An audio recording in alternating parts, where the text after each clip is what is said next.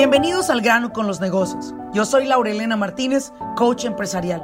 Este espacio es para aquellos dueños de negocio que están buscando la manera de acelerar sus propios resultados. Desean aprender cómo tomar decisiones asertivas y con ello crear una mentalidad que apoye el desarrollo de sus negocios en el mundo moderno. Sin más ni más, arranquemos con nuestro siguiente episodio.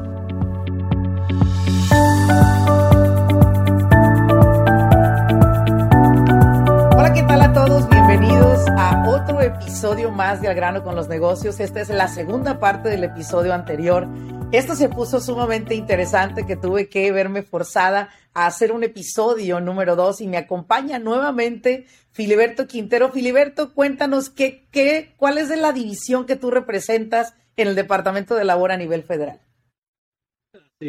Soy del Departamento de Labor, División de Horas y Salarios, y yo soy el, um, el que está encargado de comunitarias, alcance comunitario y planificación con el departamento. Excelente, muy bien, pues muchas gracias y bienvenido una vez más.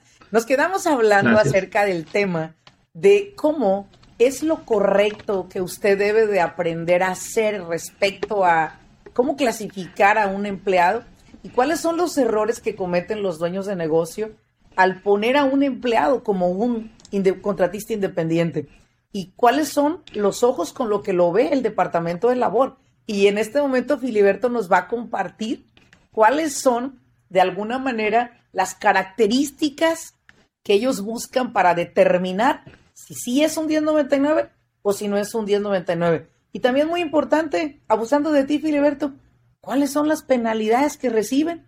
Porque esas penalidades es lo interesante de todo. Adelante, Filiberto. Bueno, de las penalidades lo voy a tener que buscar porque no lo tengo a mente. No te preocupes, lo encontramos. que, quizá me regreso a eso, ¿verdad? Pero en, cuando viene a este, a este problema de clasificación, que es uno de los más comunes que vemos desafortunadamente, ¿verdad? Es el, eh, cuando clasifican a uno como contratista independiente erróneamente, porque un trabajador es considerado empleado según la ley, ¿verdad?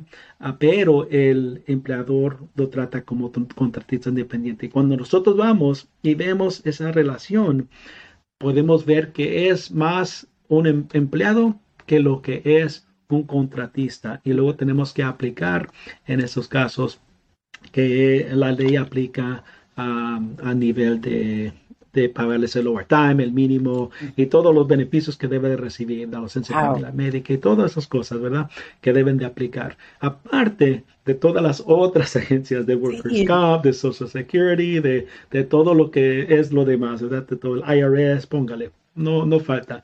son muchas cosas que puede aplicar, pero lo que hacemos nosotros acerca del Departamento de Trabajo para hacer esa determinación es, tenemos como siete preguntas que aplicamos para ayudar a esta determinación. Una de esas preguntas que nos hacemos es si el trabajo es integral a el negocio, ¿verdad? Que es una gran parte de ese negocio. Ah, si es que, por ejemplo, ¿verdad? El empleador Es alguien que vende pisos o you know, tapete o lo, lo, que sea, ¿verdad? Los, la carpet.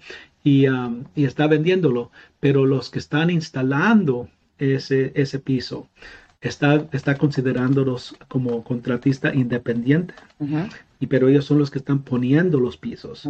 Ese negocio, el poner de ese piso es una parte integral para ese negocio, ¿verdad?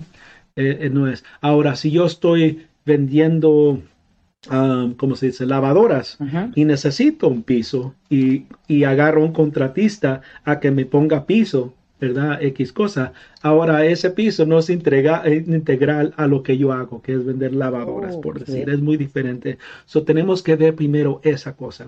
¿Qué mm. integral es lo que hace ese contratista a lo que tiene ese, negocio para que poder seguir adelante. Sin esos contratistas, ¿pudiera seguir ese negocio o no? Yo podría decir que si yo contrato a alguien a venir a pintar mi oficina, es un contratista, ¿verdad?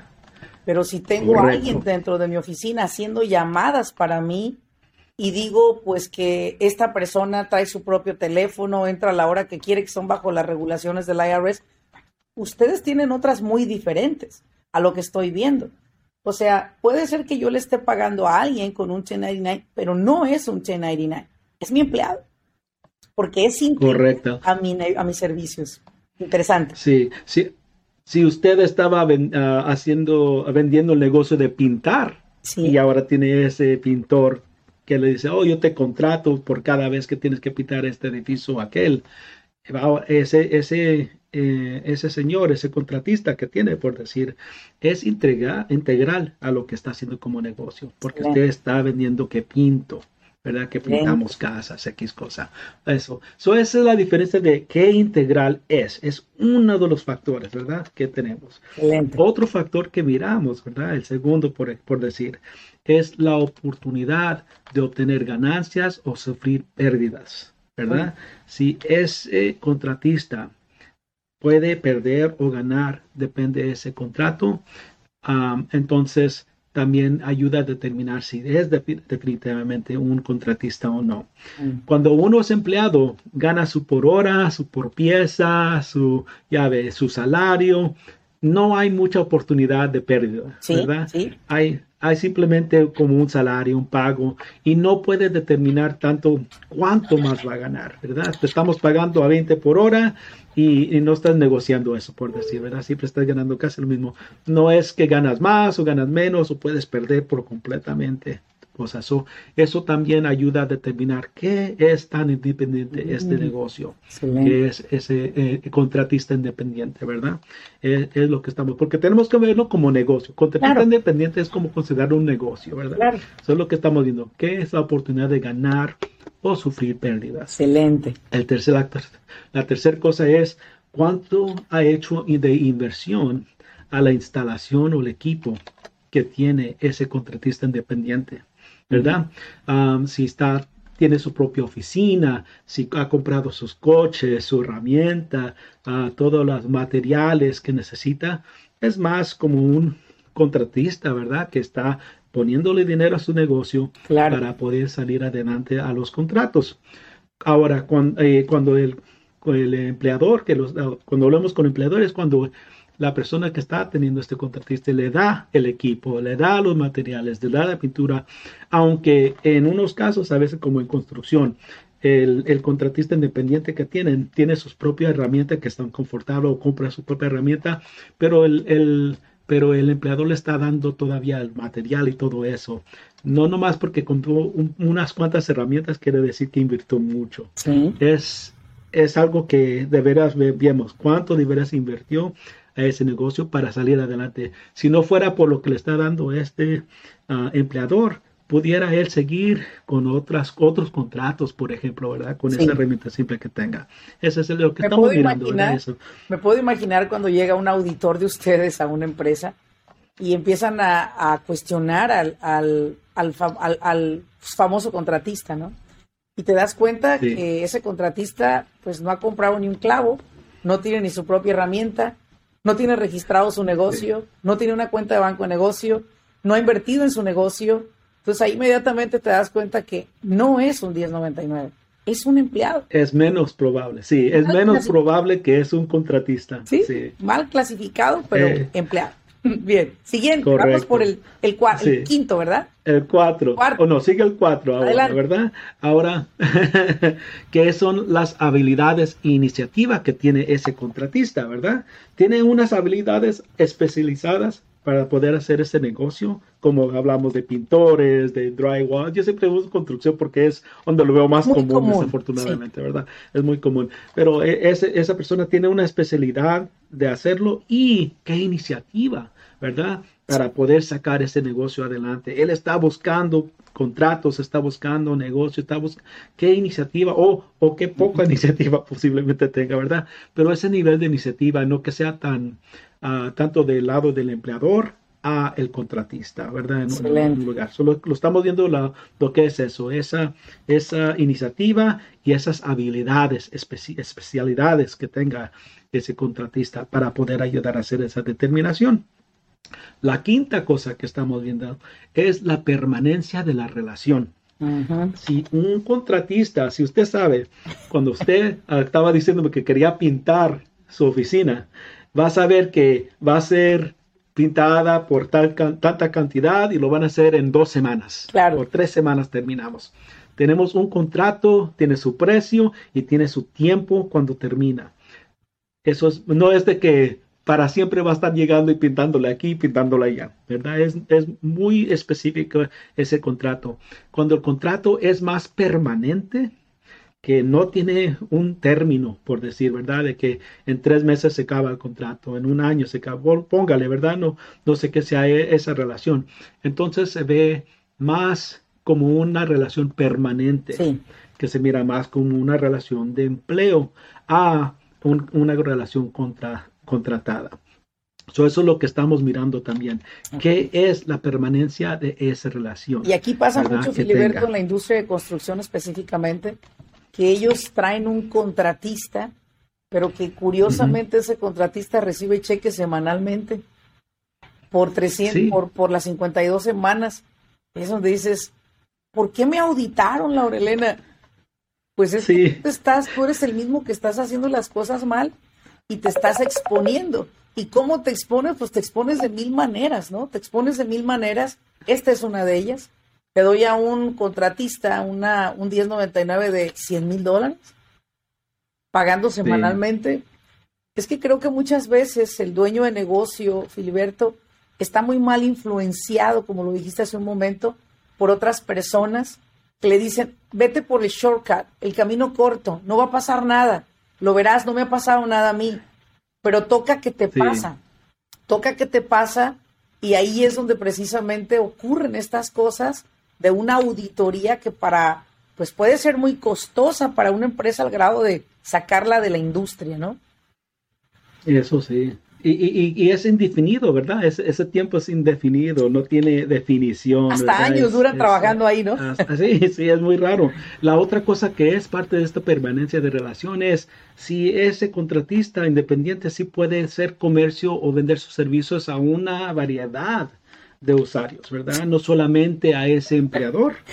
Si es nomás con él, que es, qué independiente es el contratista, ¿verdad? No, no, es independiente porque está dependiendo de ese, de ese contrato simplemente, por decir, ¿verdad? No es independiente. So, vemos eso también. Sí, interesante. Es la variedad de usuarios que tiene, ¿verdad? Esa es esa permanencia de relación que miramos. Mm, eso es lo que Eso puede también pasar en otras. Voy a seguir a la número 6 que tenemos, el control, ¿verdad? ¿Quién tiene el control de pago, de horas, del trabajo que se hace y cómo se realiza ese trabajo, verdad? Eso es otra de las cosas que tenemos que mirar. Los contratistas independientes que, que son uh, reales, eso, ya regularmente ponen sus propias horas, ponen la gente que ellos quieran o necesiten, ¿verdad? Um, lo, lo, hacen el trabajo al modo que ellos lo hacen, ¿verdad? No es cuando están realizándolo. Um, hay muy poco control eh, y, ellos determinan también el pago, ¿verdad? Se, negocia.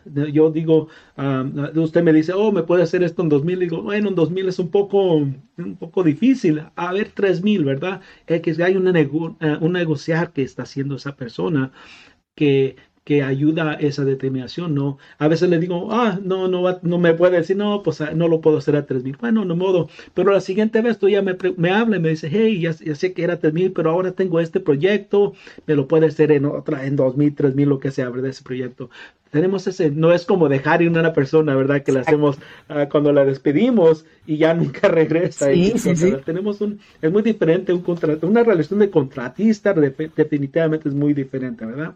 Y estamos viendo la competencia entre contratistas y puede ir, como le digo, varios contratos, ¿verdad? Muchos usuarios.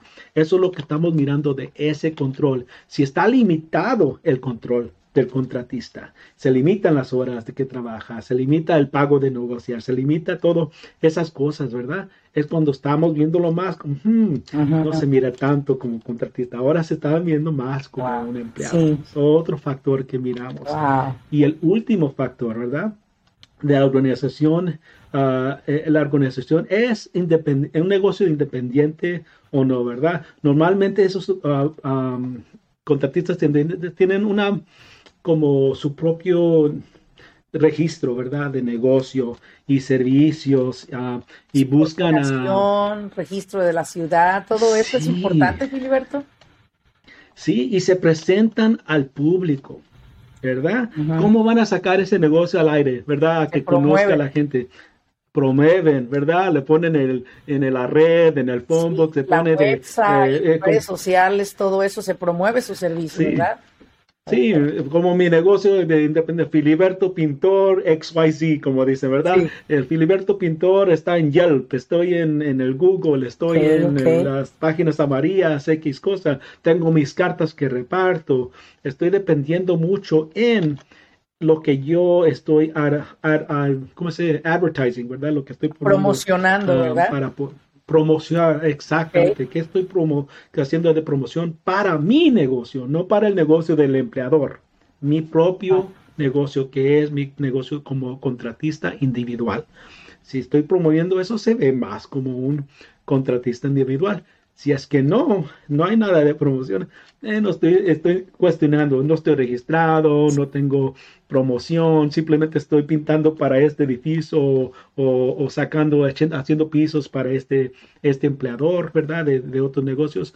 Se ve muy diferente esa relación en esos casos. Sí. eso es otro factor. So, son los siete que miramos y con esos siete, dependiendo dónde están cayendo, es como ayudamos a ver esa determinación. Sí. ¿Verdad? Filiberto, ah, fíjate que este, una de ah, las cosas que yo observo bastante en los negocios, cuando un cliente me llama de una compañía grande, me dice, voy a contratar personas para hacer un proyecto, Laura, pero no quiero caer en que sean empleados. No quiero caer ahí. Y yo siempre le he dicho, bueno, esas personas tienen un negocio formal. ¿Qué te refieres? Bueno, si yo tengo un negocio formal, yo constituí mi corporación. Yo abrí las, en la ciudad mi permiso. Yo tengo mi propia cuenta de banco para mi negocio. Yo me promociono, tengo clientes. Me dice, no, pues es que nomás trabajaría para mí. Bueno, pues si no tiene nada, eso es tu empleado. O sea, págale como un empleado. Y ahí es donde las personas dicen, sí. estaré correcto, no, le bueno, pues es que lo correcto, ahora que si quieres tú transar, puedes transar, pero no vas a avanzar. ¿Sí? Debes de hacer las cosas correctas. Y muchas personas lo veo ahora, Filiberto, sí carecen mucho de información.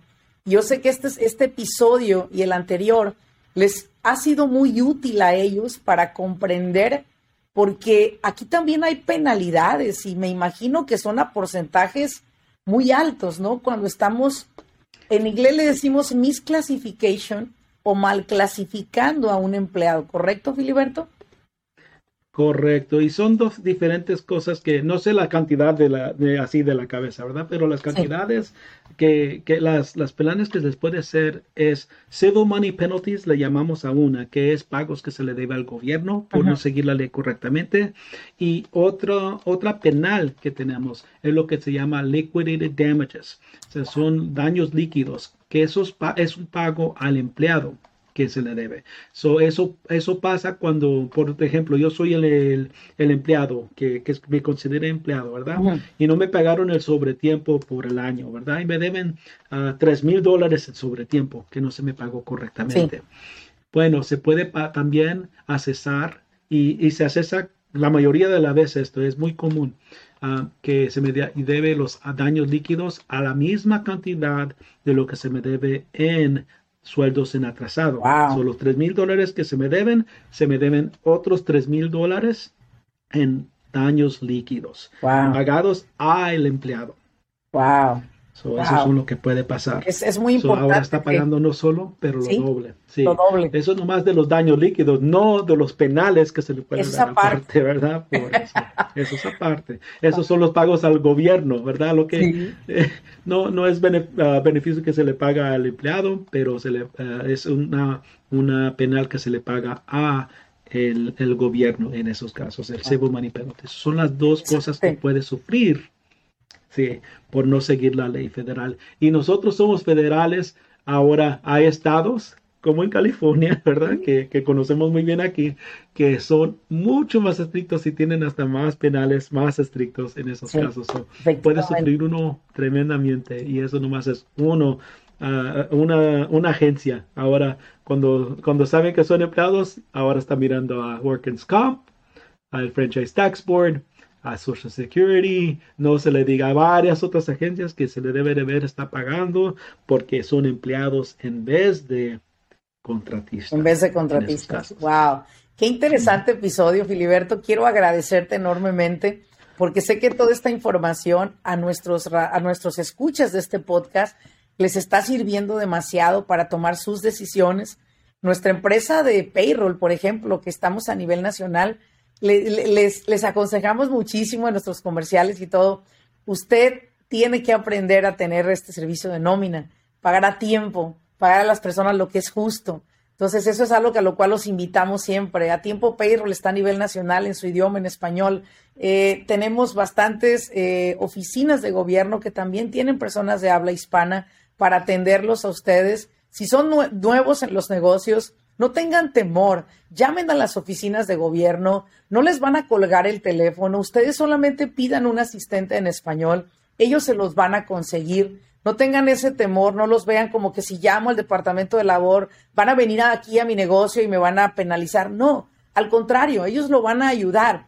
Sin embargo, es muy importante que usted sepa recurrir a las fuentes fidedignas. Quiere decir las fuentes de información que vienen del gobierno y no dejarnos llevar por un video que vi en YouTube de cómo ah, falsificar esto, de cómo hacer esta tranza, o por un vecino que le dijo, por un primo, por o, porque usted donde trabajaba vio que lo hacían así y aprendió a hacer esa tranza. Pues evítelas, se lo decimos nosotros porque hemos representado aquí en nuestra oficina, Filiberto, representamos ante el IRS en una de nuestras empresas hermanas casi 300 casos de deudas con el IRS por mes.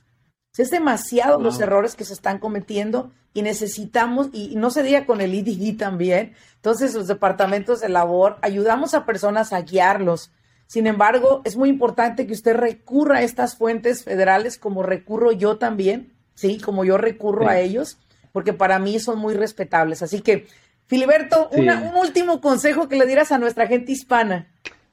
Otra, que quiero darle primero una información que ahorita me acordó nuestra ley aplica, nuestras leyes aplican del departamento que represento sin importancia migratoria. Ah. Nosotros no nos importa su estatus migratorio, no importa, la ley aplica igual, ni lo preguntamos sí. si qué es el estatus migratorio, ah, porque a veces explota eh, a la gente que no están en, el estatus migratorio que deben de estar, pero a nosotros ni lo preguntamos. De todos modos aplica la ley federal. Y segundo, quería dar el número nacional, ¿verdad? Por favor, adelante. Para que se puedan informar. Ese, ese número nacional es el 1-866-487-9243. Y se lo repito, 1-866-487-9243. Ese es nuestro número nacional para el Departamento de Trabajos, División de Horas y Salarios. Excelente. la dejo con eso y a su audiencia, ¿verdad? Con, con, esa información. Tenemos muchos más temas que podemos platicar, podemos de represalias y diferentes cosas, ¿verdad? Que tenemos la ausencia de familia médica, cómo aplica eso. ojalá en un futuro, Laura, nos podemos ver de nuevo y poder hablar de otros temas. Definitivo, eso sí toma lo que es, es una realidad que nos vamos a volver a encontrar. Y este mensaje es para también ustedes que son empleados y que muchas veces sus empleadores no los categorizan como debe de ser. No tengan temor en llamar, pidan apoyo, pregunten qué hacer, seas legal en este país o no seas legal, hayas llegado ayer a trabajar, hayas entrado hace un mes a trabajar. Son tus derechos, son tus derechos. Si tú puedes hablar a estos números, pide información. Eh, me ha pasado con muchos empleados que me han dicho, mi jefe me da un cheque semanal yo no sabía que era payroll, yo no sabía que era nómina. A final de año me da un 1099. Sin embargo, van y quieren reportar sus impuestos, Filiberto, y lastimosamente esas 1099 son falsas, no existen. W2 que han dado falsas a empleados. Es, es algo que está sucediendo y que, pues, de alguna manera, como existe lo blanco, existe lo negro, ¿no? Pero si usted es empleado y puede detener esto a tiempo, sálgase de esa compañía, busque apoyo, busque asistencia y busque una empresa que, verdad, lo clasifique correctamente, le dé a usted todos sus derechos a valer. Y yo te agradezco, Filiberto, muchas gracias porque este recurso humano, esta gente que labora diariamente, somos los que hemos construido América. Y eso es algo que me enorgullece mucho, mi gente hispanoamericana y en general europea que han venido a este país, porque todos somos inmigrantes de alguna manera, todos llegamos a este país de alguna manera y estamos trabajando para construir un América mejor todos los días y es importante que estas leyes se apliquen y sobre todo que se haga justicia en esas personas que hoy en día no están siendo clasificados correctamente. Pidan ayuda, pidan apoyo, no le tema a su empleador y si tú eres empleador, sigue estas reglas. Vas a ver que va a ser más fácil enfocarte en hacer dinero que en cuidarte de los departamentos de gobierno. Así que Filiberto, muchas gracias a todos. Gracias por seguirnos en este episodio del grano con los negocios, hablando cosas reales, situaciones reales y temas reales de la vida. Nos vemos en un segundo episodio y te voy a pedir que me apoyes a compartir este episodio con otras personas para que puedan también ellos tener acceso a esta información y a todos los demás episodios que tenemos disponibles para ustedes. Y como siempre, gracias por acompañarnos. Nos vemos en un segundo episodio. Hasta luego.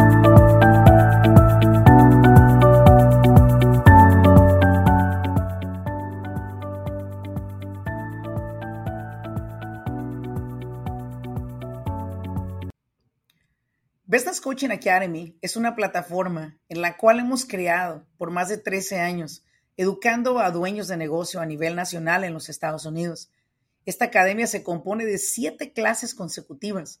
La finalidad de esta academia es no solamente informar a los dueños de negocio sobre las leyes de los Estados Unidos para beneficiar su negocio, sobre todo también para cómo se pueden perjudicar si no la siguen, sino lo que estamos buscando a través de esta academia es educarlo a usted.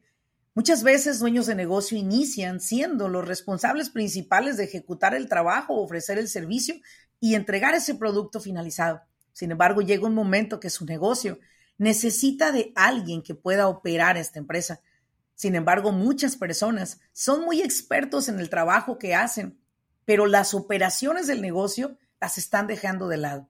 Lo que estamos buscando a través de esta academia es enseñarle a usted las siete áreas de un negocio exitoso y sobre todo cómo usted pueda operarlas, cómo usted pueda organizar, trabajar dentro de su empresa, pero ya a un nivel más responsable en cuestión de las operaciones. La Academia de Business Coaching es completamente en español. Es un programa que durante tres horas cada semana, durante siete semanas, estamos aprendiendo en cada una de las clases tres nuevos temas por noche. La idea es que usted lo pueda implementar en su negocio y pueda ver la diferencia. Más de una vez estoy segura que se ha sentido frustrado porque usted no tiene los contratos adecuados para su negocio. Personas le quedan a deber. La gente no cumple con las promesas que le hacen. Estoy muy segura que ha tenido problemas con sus empleados. Quisiera saber cómo contratar personal de manera más efectiva y sobre todo llevándolo todo al margen de la ley. Quizás más de una vez no ha dormido pensando, ¿qué tal si el IRS me audita?